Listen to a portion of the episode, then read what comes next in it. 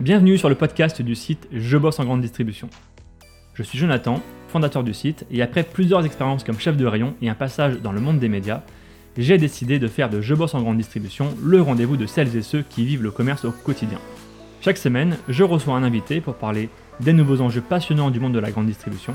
On y parle des métiers, de transition numérique ou encore des sujets liés à la RSE.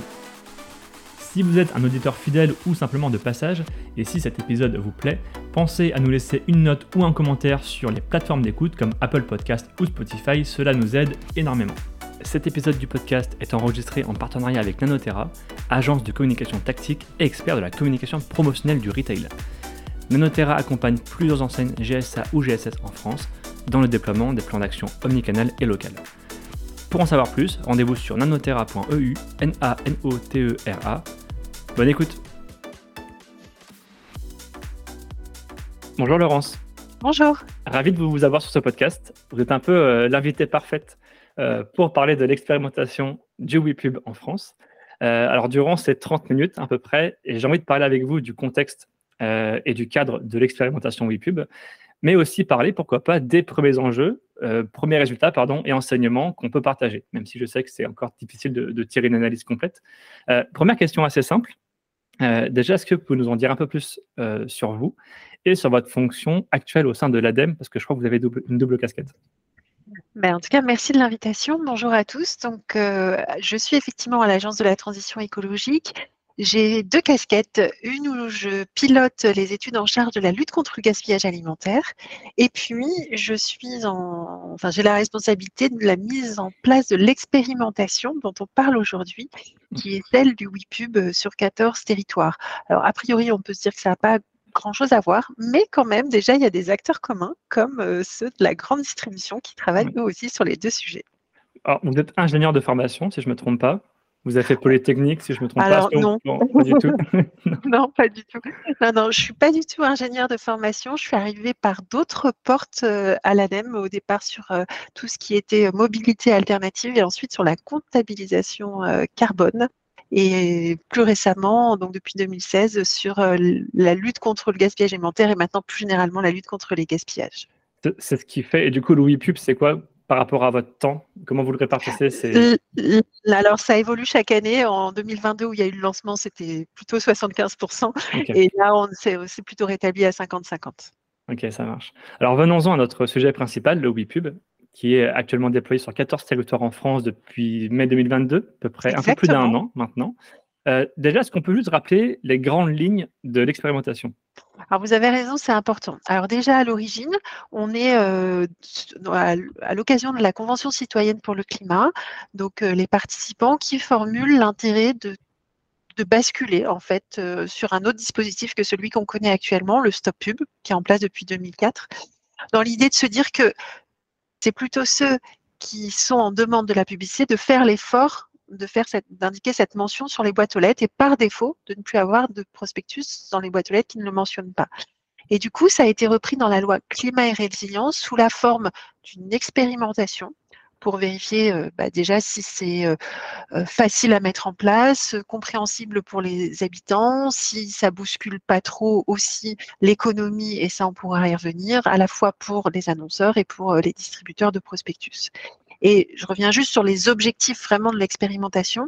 C'est vraiment d'aller vers une publicité plutôt, enfin une publicité voulue plutôt que subie, tout en conservant les effets utiles de la publicité. Et ça, c'est important parce qu'on n'est pas du tout en train de dire qu'on veut supprimer la publicité papier, mais bien d'éviter de produire euh, du papier qui finira euh, inexorablement à la poubelle, ce qui était le cas pour une partie. Donc avec pour objectif de réduire le gaspillage papier et de pouvoir expérimenter ça en conditions réelles avec des indicateurs qu'on va suivre dans le temps. Cette loi climat et résilience, je fais une petite aparté, euh, elle dit beaucoup de choses, euh, d'ailleurs au-delà du WePub. Euh, c'est quoi le but ultime de l'Union européenne justement sur cette loi? Moi, si je comprends bien, quand on regarde un petit peu cette loi, elle dit on veut réduire les déchets, on veut produire moins, on veut limiter les ressources. C'est ça l'enjeu global de la loi climat et résilience. Vous avez raison. Je crois que le mot-clé, c'est vraiment ressources euh, la prise de conscience, c'est que oui, on peut faire en sorte de limiter les, traitements euh, et tout les, la consommation qui va avec euh, la partie vraiment gestion et traitement des déchets. Mais avant tout, il faut préserver les, ressources. Il y a une prise de conscience sur le fait qu'elles ne sont pas inépuisables, qu'on arrive dans un monde justement avec de la ressource qui est sur une durée limitée et ne sera pas toujours disponible.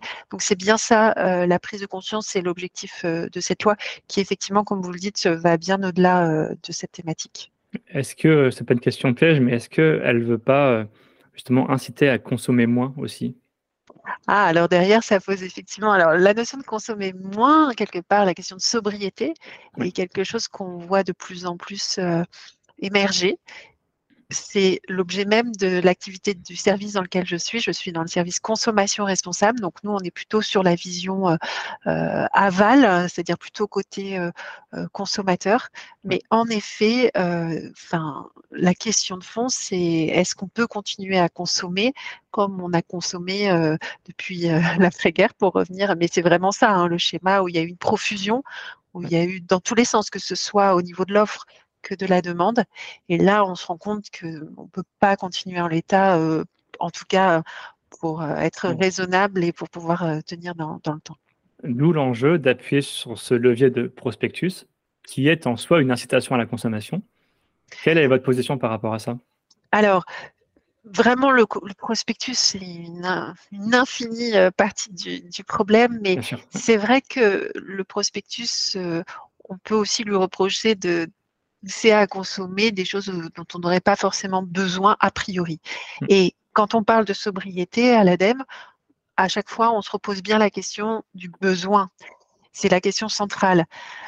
Est-ce que oui, on a besoin d'acheter euh, trois euh, paquets pour le prix de deux? Est-ce que oui, on a besoin d'acheter euh, ce nouvel appareil électroménager qui fait tout, mais en fait, on en a déjà plusieurs à la maison? Bref. Et donc, cette question du besoin est essentielle. et c'est vrai que le prospectus, c'est, on va dire, une partie visible d'un iceberg beaucoup plus grand. Tout à fait. Alors aujourd'hui, l'expérimentation Bipub, euh, donc elle a commencé il y a un peu plus d'un an et demi maintenant, euh, une expérimentation en deux phases, enfin sur à peu près trois ans. Concrètement, où est-ce qu'on en est aujourd'hui? Alors, vous avez raison de le rappeler, l'expérimentation porte sur trois années, du 1er mai 2022 au 1er mai 2025. Donc, dans l'absolu, on n'est pas encore tout à fait au milieu. Mais ce qui se passe, c'est que la loi dit qu'on doit rendre un rapport, enfin une évaluation au Parlement six mois avant la fin de l'expérimentation. Ce qui veut dire qu'à l'automne 2024, on va arrêter les compteurs justement des indicateurs qu'on suit pour pouvoir faire un rapport, pour pouvoir laisser la possibilité aux législateurs de dire go no go, on continue ou pas. Euh, et du coup, si on arrête le, calendrier plutôt à l'automne 2024, on est clairement euh, au milieu euh, bien avancé. et, on en est où justement sur cette première phase? Alors, sur cette première phase, donc, pour rappel, il y a 14 territoires qui sont euh, très hétérogènes. Alors, comment ils ont été choisis? Je reviens juste un petit peu là-dessus. Euh, comment ils ont été choisis? Il y a eu un appel à candidature euh, fin 2021, donc juste après la promulgation de la loi, très ouvert. Sur ce, on, donc, on a répondu plusieurs territoires et on a essayé de sélectionner ceux qui Enfin voilà, on voulait la diversité la plus représentative possible. Et donc, on a aussi bien des, villes euh, urbaines euh, très denses comme Sartrouville ou Bordeaux. On a une région entière comme la région Corse. On a des agglomérations comme Dunkerque, Trois-Champagne ou euh, Nancy. Et après, on a des territoires plus variés, soit sous forme de syndicats de déchets, soit très ruraux, comme on peut avoir euh, en Ardèche ou euh, en région PACA avec euh, la communauté de communes de la vallée de Lubaï et de Serponçon, qui est notre petit poussé de l'expérimentation. Donc, on les a embarqués avec nous. Au départ, on partait vraiment d'une feuille blanche. Les indicateurs, on les a connus après, enfin après les avoir sélectionnés. Donc, ces indicateurs ont été définis par décret. Et sur cette base-là, on leur a proposé donc, euh, un, ordre de marche pour suivre ces indicateurs, mais ils concernent aussi bien les territoires que les habitants, que les annonceurs, que les distributeurs de prospectus et évidemment toute la filière papier, comme les imprimeurs ou enfin les fabricants de papier et toutes les agences, par exemple, de stratégie commerciale. Et quand vous me demandez où on en est, alors nous, on a des instances, on a deux instances officielles qui se réunissent tous les six mois, que sont un comité de pilotage, un comité d'évaluation, voilà, terme très pompeux. On réunit les acteurs principaux, tant économiques que, que publics, et des représentants de citoyens. Mais on réunit aussi tous les trimestres euh, les acteurs de manière plus informelle, et c'est au travers de ces échanges-là qu'on a plus réguliers qu'on a, nous, un premier ressenti qui est plutôt euh, qualitatif. Euh, alors, du coup, côté territoire, quand on les interroge, eux, ce qu'ils nous disent, c'est que autant le début a été un petit peu inquiétant pour eux, ils ne savaient pas trop où ils mettaient les pieds. en plus, il y avait des réactions plutôt d'inquiétude sur le territoire. Autant 18 mois après le lancement, bah, ça, coule de source. il y a très peu de retours d'habitants, globalement une bonne compréhension, un bon respect de l'autocollant, globalement un dispositif bien accueilli. On a 14 territoires différents, ce qui veut dire aussi 14 scénarios différents. Euh, c'est peut-être d'ailleurs un des premiers enseignements qu'on peut tirer. Comment s'organisent justement ces villes, ces agglomérations? Parce que toutes ne font pas la même chose. Vous avez raison. Alors, on les a laissés très libres sur la manière d'opérer. Très libres avec quand même quelques consignes. En gros, euh, l'obligation de mettre à disposition les autocollants, euh, de communiquer de, bah, et de suivre les indicateurs qu'on leur demande. Et du coup, sur cette manière de communiquer, c'est là où ils ont eu beaucoup de liberté. On va avoir des territoires qui ont euh, fait une communication très forte et très euh, directe, on va dire, en distribuant les autocollants dans les boîtes aux lettres, en euh, faisant, enfin, en ayant des, relais dans toutes les mairies, en communiquant sur les réseaux sociaux, les abris de bus, etc. Et puis d'autres qui ont une démarche plus passive, mais pour autant existante, avec un site internet renseigné, avec des articles de presse, etc. Pour autant, donc, une hétérogénéité dans la communication des territoires, mais en revanche, en point commun, on a les distributeurs euh, de prospectus les plus connus, les deux grands hein, nationaux, c'est Mediapost et le groupe Mili. Eux ont fait une communication forte, et c'est normal, euh, dès le début de, de l'expérimentation, avec une distribution des autocollants finalement dans toutes les boîtes aux lettres plus des prospectus distribués avant que ce soit interdit dans toutes les voitures, justement pour expliquer la démarche. Donc, on a quand même une garantie que tous les habitants, en tout cas euh, en 2022, ont eu les informations. Mais ce qui est vrai, c'est qu'un territoire, c'est vivant, et du coup, on a des nouveaux habitants tout, régulièrement qui arrivent, et c'est important que les territoires continuent à communiquer et à expliquer ce dispositif. Il y a des, il y a des sacrées disparités entre les territoires. J'ai le, sous les yeux le tableau du taux d'apposition oui. Euh, et, je prends par exemple Grenoble, euh, qui est à 8,4% de taux d'apposition du WePub. Et tout en haut, je vois Lef Armor, donc région euh, au nord de l'île Vilaine, qui est à 44,5%. sacrée disparité quand même. Ah, on peut même étendre encore plus ce contraste puisqu'on a un taux à Sartrouville à 1,1%. Donc Sartrouville, mais je, pensais à Grenoble parce que c'est une ville verte. Oui. une ville d'un maire écolo, on va dire. On peut se dire, il va peut-être mettre plus d'impact dans sa communication pour euh, réduire les ressources En fait, pas forcément. C'est de là que je suis parti. Hein. Oui, c'est pas si évident ça de corréler donc le taux d'apposition avec euh, la stratégie de communication. Euh, on a, par exemple, ça serait tentant de se dire là où il y a eu une, diffusion toute boîte aux lettres du prospectus et par le territoire et par euh, et Mediapost, on a un fort taux. Or, c'est pas le cas. Euh, on a euh, cinq territoires. sur les cinq territoires qui ont fait une diffusion massive de l'autocollant, on est autour de 20%. Donc, c'est quand même un taux correct. Mais ceux qui ont un taux élevé, comme la Farmore et comme euh, le SMICVAL, ce n'était pas le cas. Il n'y a pas eu une, communication très active. Il y a eu une communication, hein, mais il n'y a pas eu cette diffusion. tout ça pour dire que à ce stade, on a encore un petit peu de mal à faire des raccourcis du type c'est forcément en milieu euh, rural ou périurbain qu'on a un fort taux et en milieu très urbain dense où on a euh, un faible taux. C'est un peu tentant de le dire, mais à l'inverse, on a des contrastes au sein même de certaines agglos. Je pense à Dunkerque où ça se vérifie pas.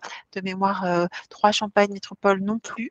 Du coup, non seulement il faut qu'on vérifie ça dans le temps, et d'autre part, les chiffres que vous évoquez ont été euh, donc calculés de manière différente selon les territoires, parce que là aussi, on les a laissés libres sur la manière de compter.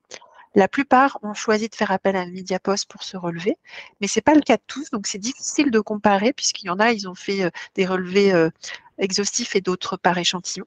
Du coup, nous, ADEME, on va faire un relevé commun avec la même méthode euh, sur le même pas de temps en février 2024 et ce sera ce relevé-là qui fera, qui arrêtera un petit peu le compteur, notamment pour le, rapport d'évaluation. Est-ce qu'on tient compte, c'est un, chiffre difficile à donner, est-ce qu'on tient compte euh, du comportement des consommateurs Je prends l'exemple de Dunkerque, dans le nord de la France, qui est une région historiquement très promophile, comparée, c'est difficile à, chiffrer, mais par rapport au sud de la France. Est-ce qu'on a des indicateurs là-dessus aussi? Alors, on en a un, mais qui n'est pas encore évalué. Peut-être que je peux balayer euh, l'ensemble des indicateurs, vous me direz, mais on a un indicateur qui va nous permettre d'évaluer, euh, d'une part, la compréhension du dispositif par les habitants, mais d'autre part, euh, il y a eu des évolutions sur la, du comportement d'achat vis-à-vis, pour le coup, des consommateurs. Donc, on va avoir une enquête. Donc, là aussi, février 2024. En gros, euh, début 2024, ça sera le moment où on va mmh. faire toutes les enquêtes, puisqu'on se rapprochera justement du rendu du rapport et on considère que voilà, le dispositif sera, bien en, place et en mode routine, alors qu'au tout début, c'était peut-être un petit peu difficile de faire ce type d'enquête. Donc, on va interroger justement l'ensemble des habitants du territoire pour essayer de voir si ça a créé une évolution de comportement d'achat on a vu, on l'a dit en off, le WePub, ça s'est même élargi au-delà finalement du simple dispositif et, des 14 territoires. Est-ce qu'on peut déjà dire aussi que ce WePub a accéléré l'arrêt de la distribution? Euh, bah, au-delà des territoires concernés alors, je corrige un tout petit peu. Euh, le WePub, pour l'instant, on ne le trouve, en tout cas l'autocollant en tant que tel, on ne le trouve que sur ces 14 territoires. En revanche, les conséquences, vous avez raison, ont commencé à se diluer, à se diffuser euh, en dehors de ce 14 territoires. Et typiquement, euh, le choix par certains annonceurs d'arrêter ou pas le prospectus papier.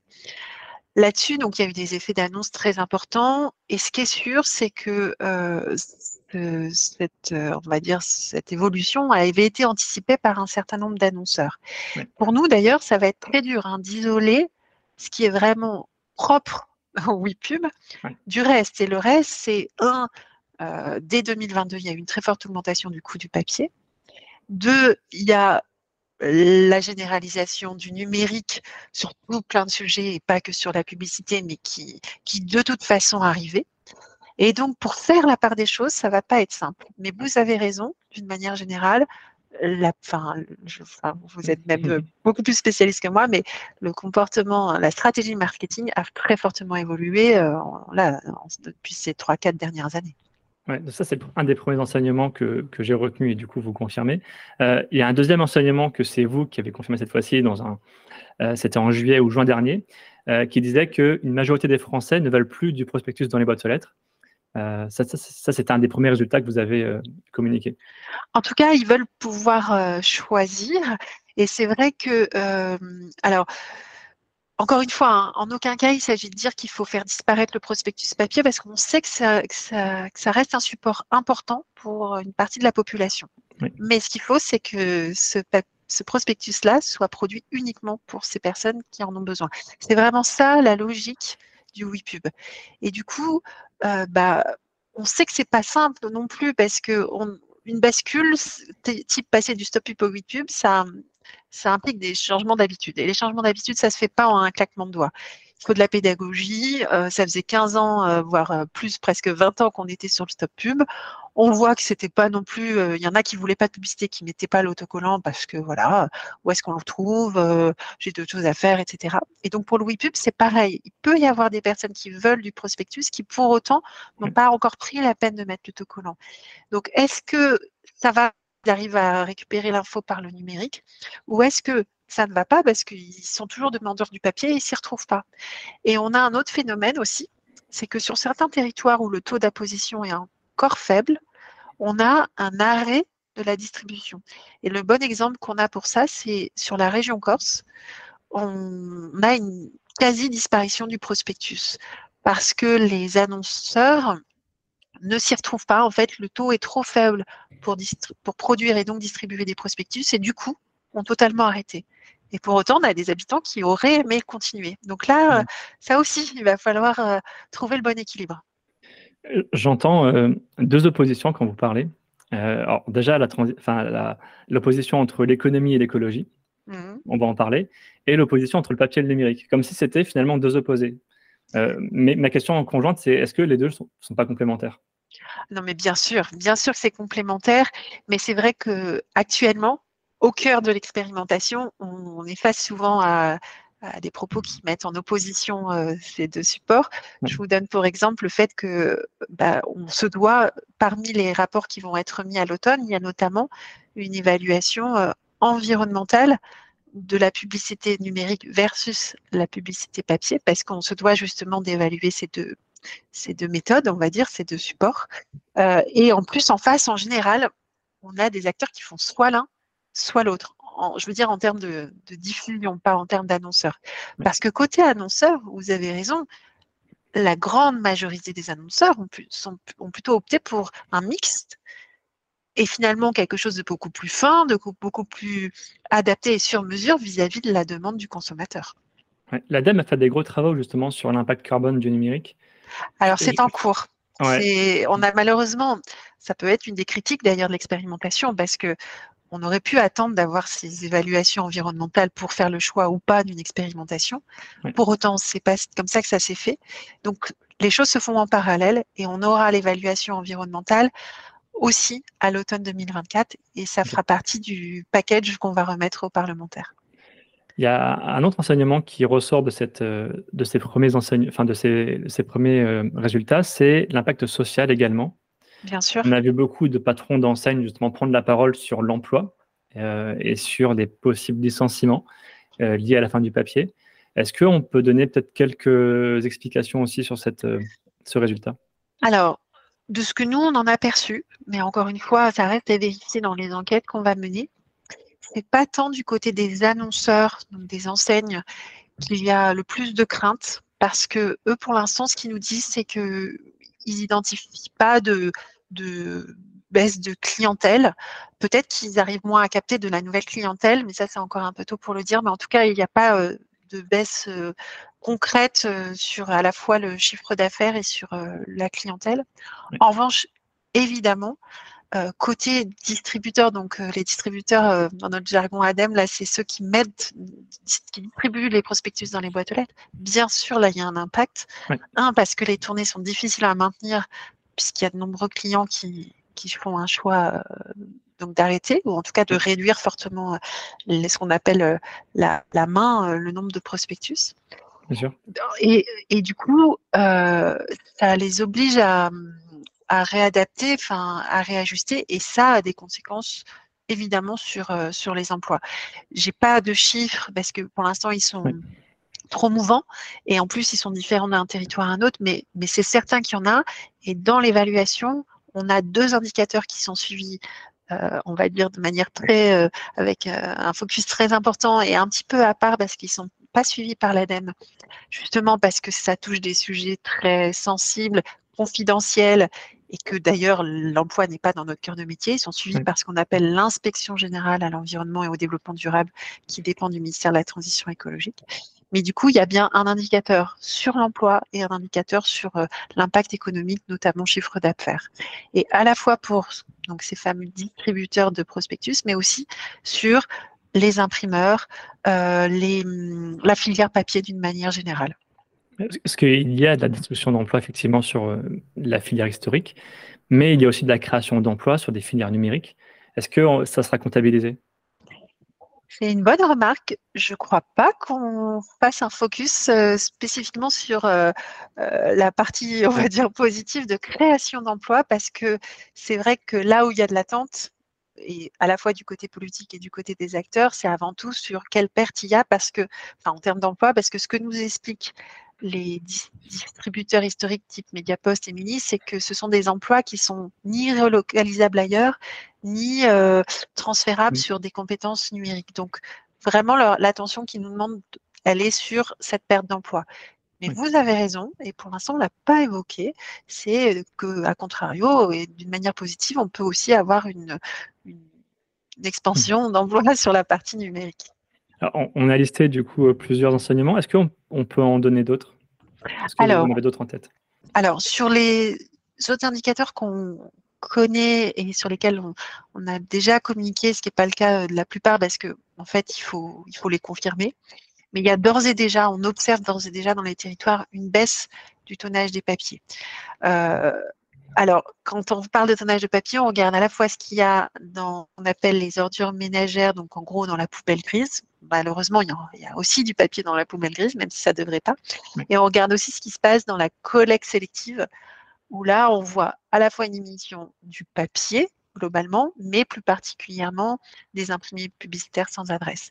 Donc euh, voilà, on a alors, là aussi, hein, qui dit 14 euh, territoires dit 14 euh, données hétérogène à suivre, donc c'est pas toujours simple euh, pour l'instant d'avoir une vue d'ensemble, mais on a euh, des retours euh, assez intéressants où je prends l'exemple de l'agglomération d'Agen où on est passé de 64 tonnes avant l'expérimentation à 8 tonnes en début 2023, donc on voit que c'est quand même assez fort.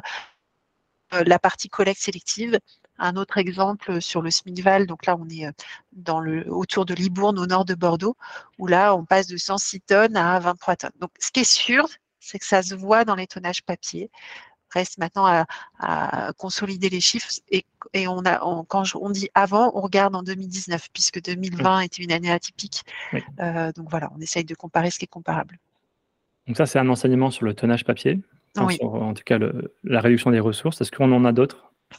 Alors, euh, dans les autres indicateurs qu'on suit, on regarde aussi les, qu'on a appelé ça les boîtes aux lettres témoins. On a demandé à tous les territoires de regarder effectivement ce qui se passait dans les boîtes aux lettres. Parce que, est-ce que quand on a le WePub, on continue à recevoir des prospectus Et est-ce qu'on a une évolution? C'est-à-dire, avant, imaginons, c'était que des catalogues de 20 pages et maintenant on n'a que un recto verso.